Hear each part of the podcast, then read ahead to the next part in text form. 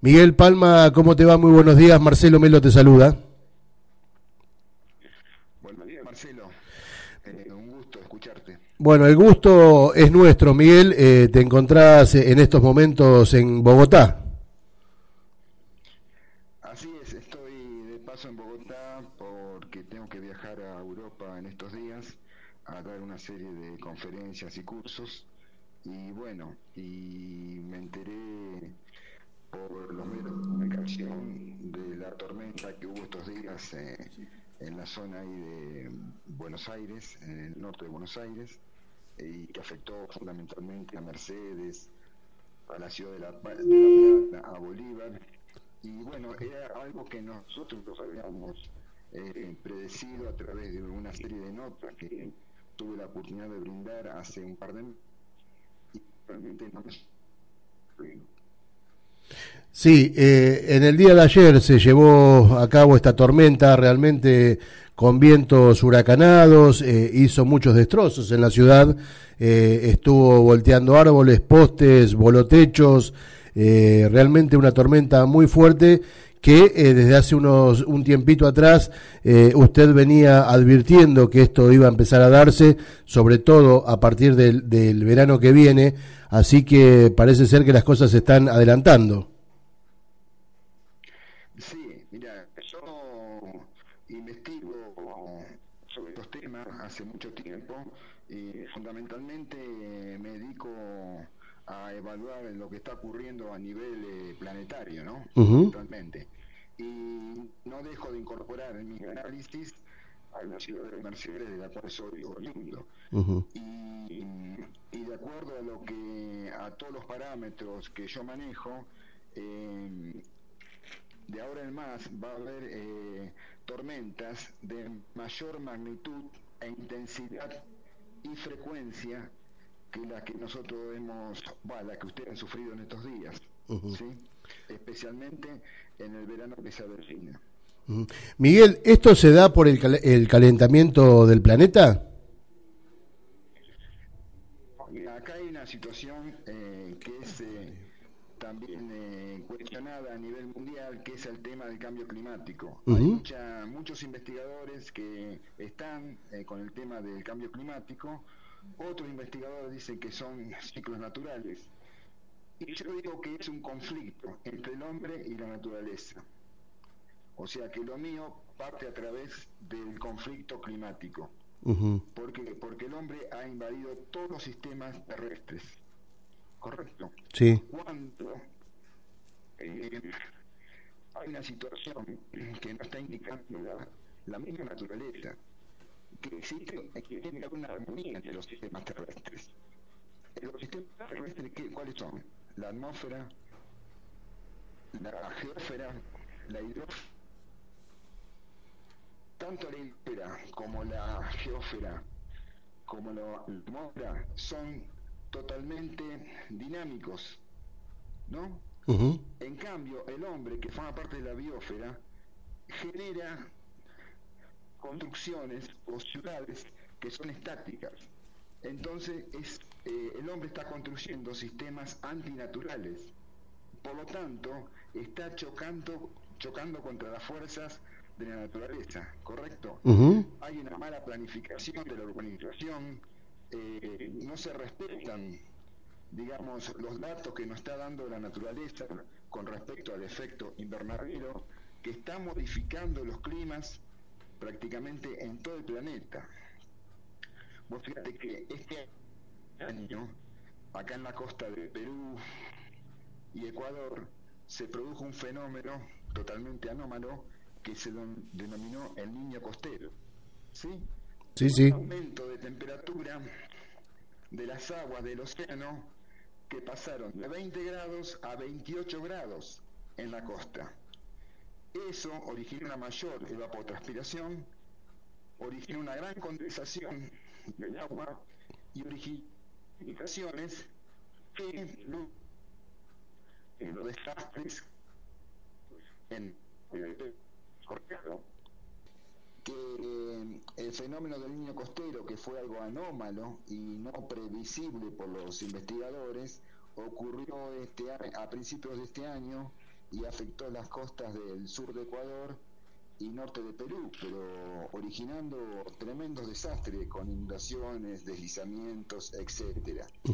Eso está hablando que todo lo que nosotros conocemos como centros ciclónicos y anticiclónicos, que son donde se originan los movimientos del viento, eh, eh, se han modificado. Por ejemplo, la corriente de Humboldt, que fría, una corriente fría que venía de la Antártida por la costa pacífica de Sudamérica, actualmente prácticamente eh, actualmente no tiene existencia.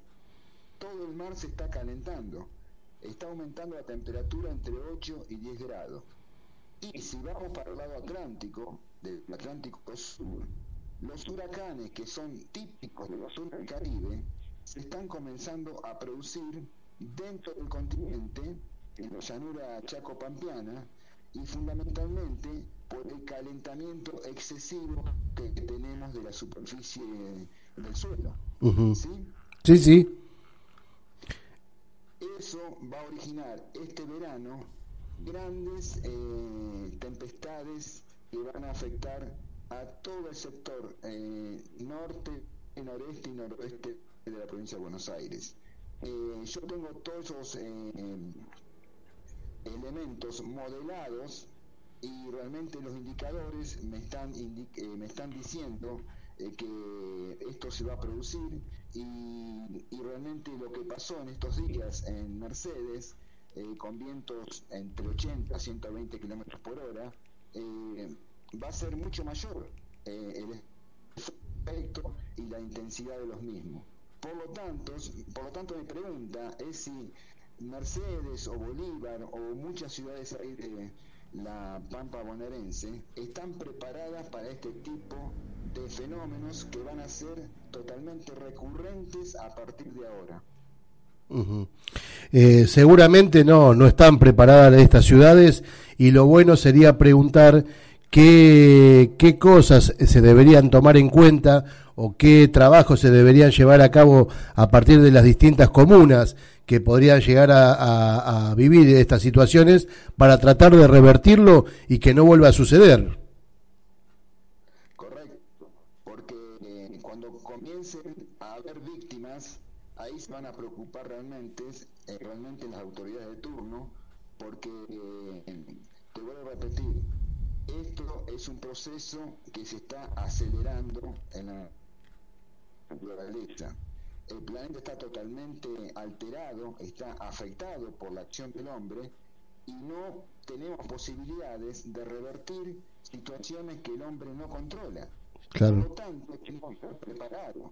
Yo conozco muchísimos lugares del mundo donde ya eh, hay políticas de adaptación al cambio climático, ¿correcto? Sí, sí con cosechas de agua, con preparación de la comunidad para protegerse, etcétera, etcétera. Y eh, yo creo que en Mercedes no hay sensores de la velocidad del viento.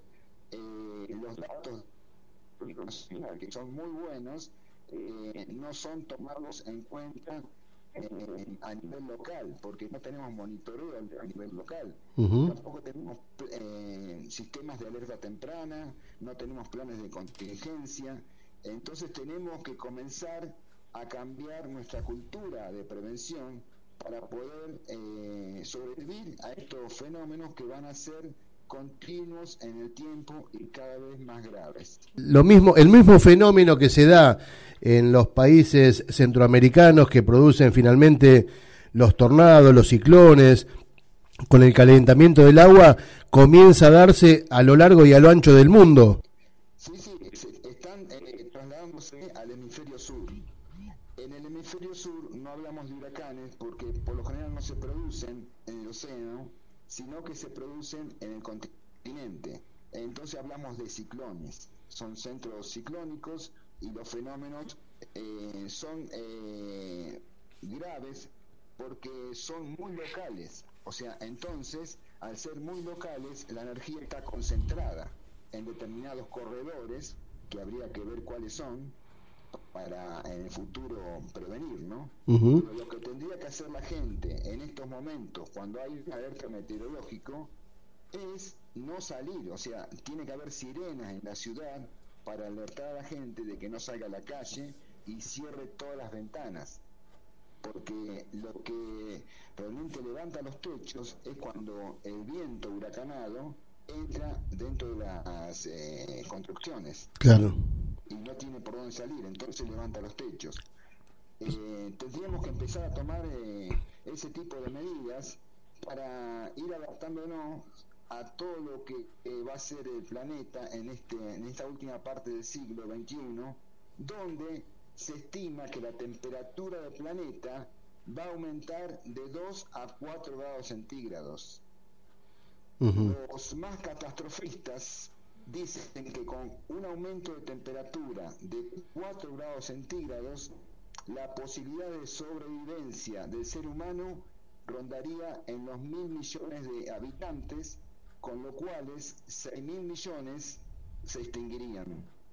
Y son números que quizás a vos te sorprendan, pero que estamos manejando continuamente a nivel estadístico y es por eso que se está poniendo muchos recursos en la exploración de Marte.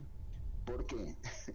Porque realmente eh, piensan que no se va a recuperar el planeta y que algunos pocos con los recursos necesarios van a poder irse a otro planeta del sistema solar.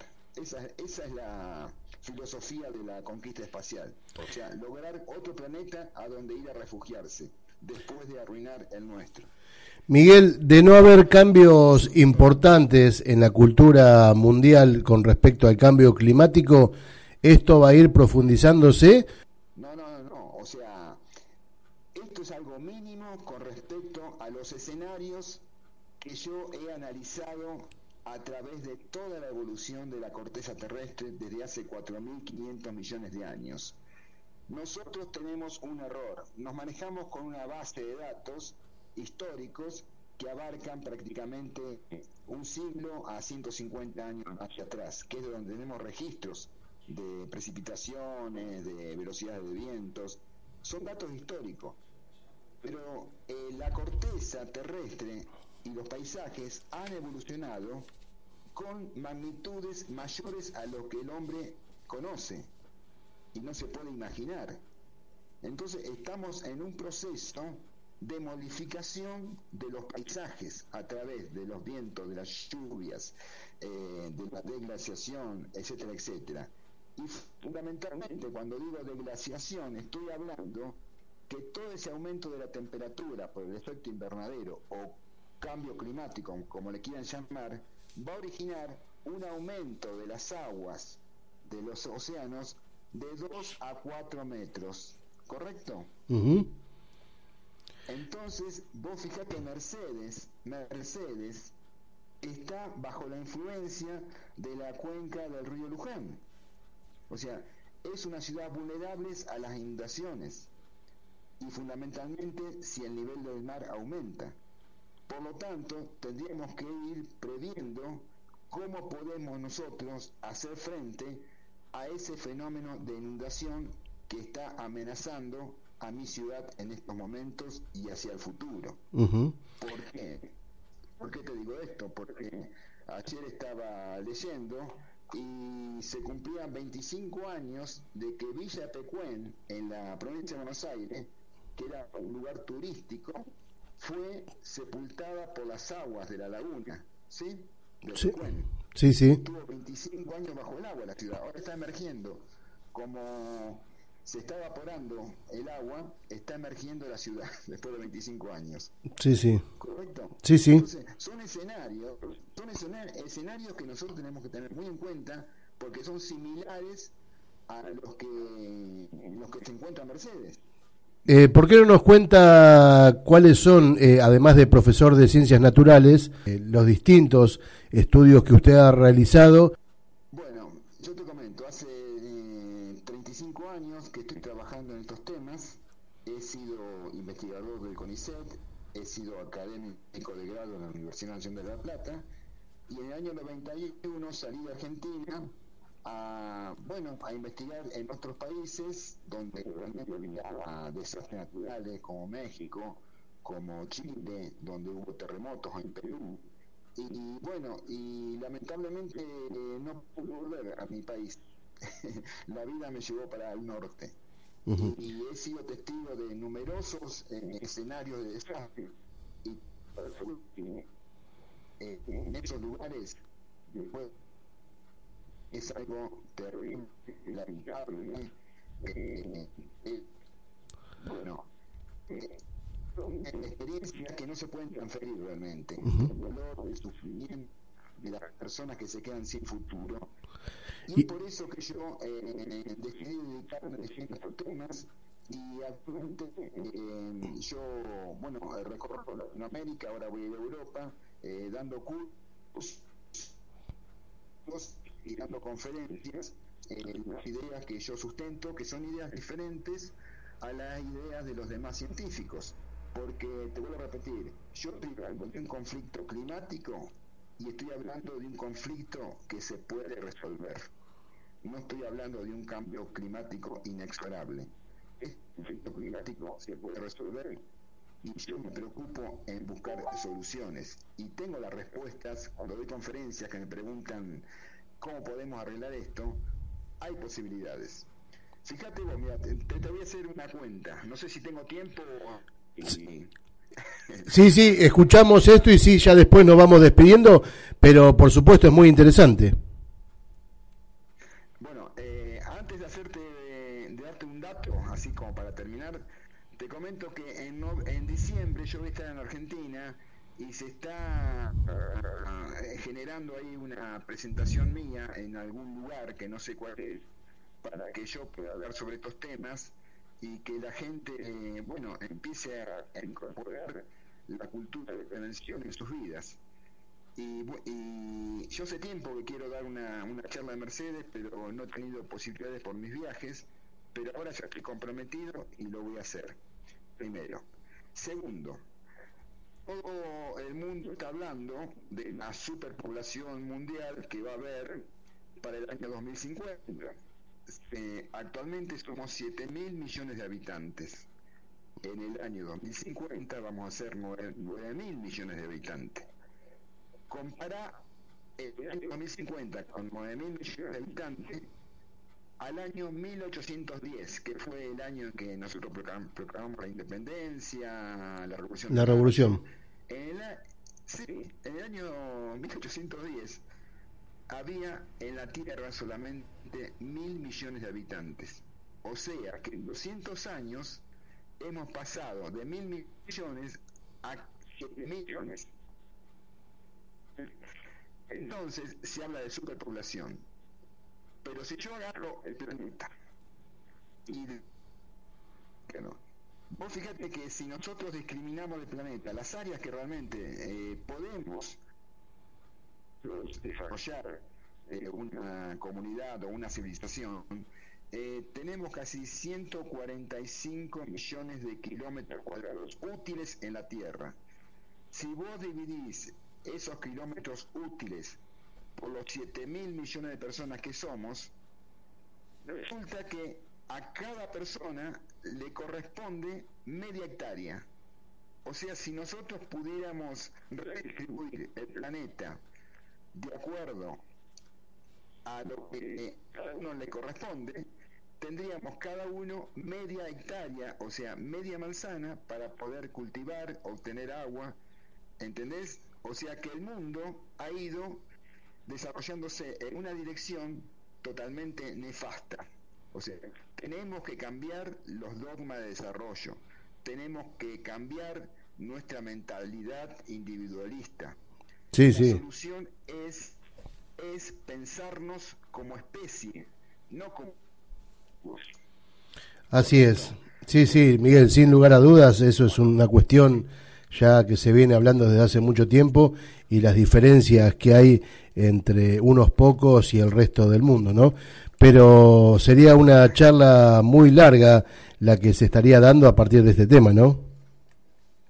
Sí, sí, o sea, yo lamentablemente la conclusión de todas mis investigaciones, el esfuerzo que he dedicado durante mi vida, me llevan a hablar de política, lamentablemente.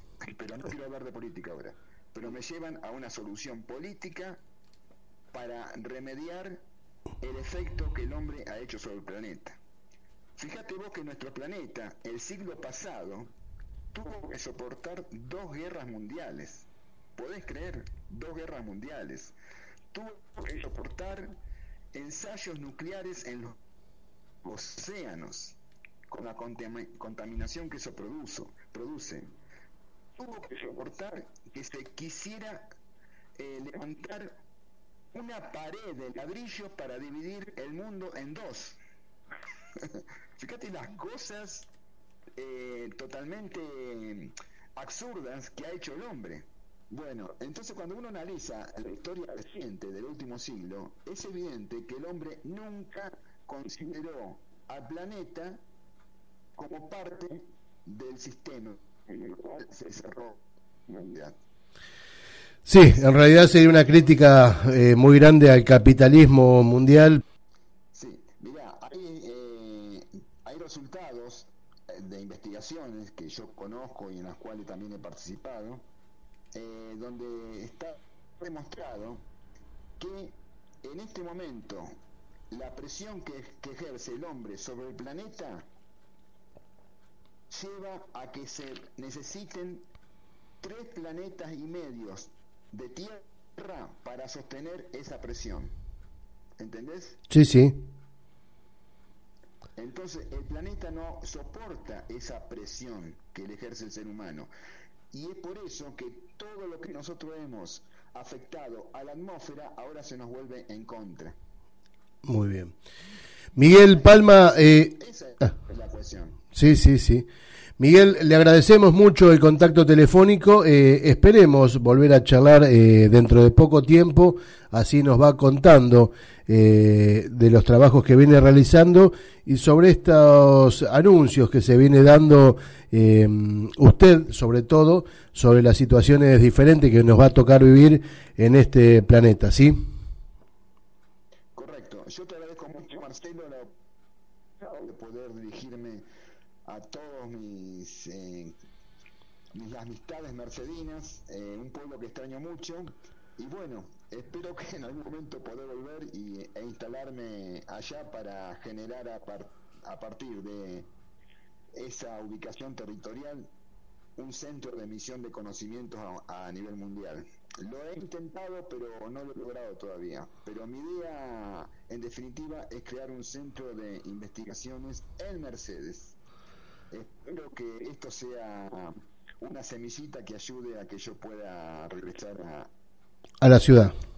Y bueno, un abrazo para vos y para todos y agradezco a aquellos que me han escuchado y bueno, espero que hayan entendido el mensaje lamento mucho la situación por la cual pasa en este momento mi país, eh, que está muy convulsionado realmente y ojalá que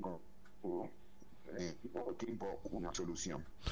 Así, es, así esperamos todos, Miguel. Un,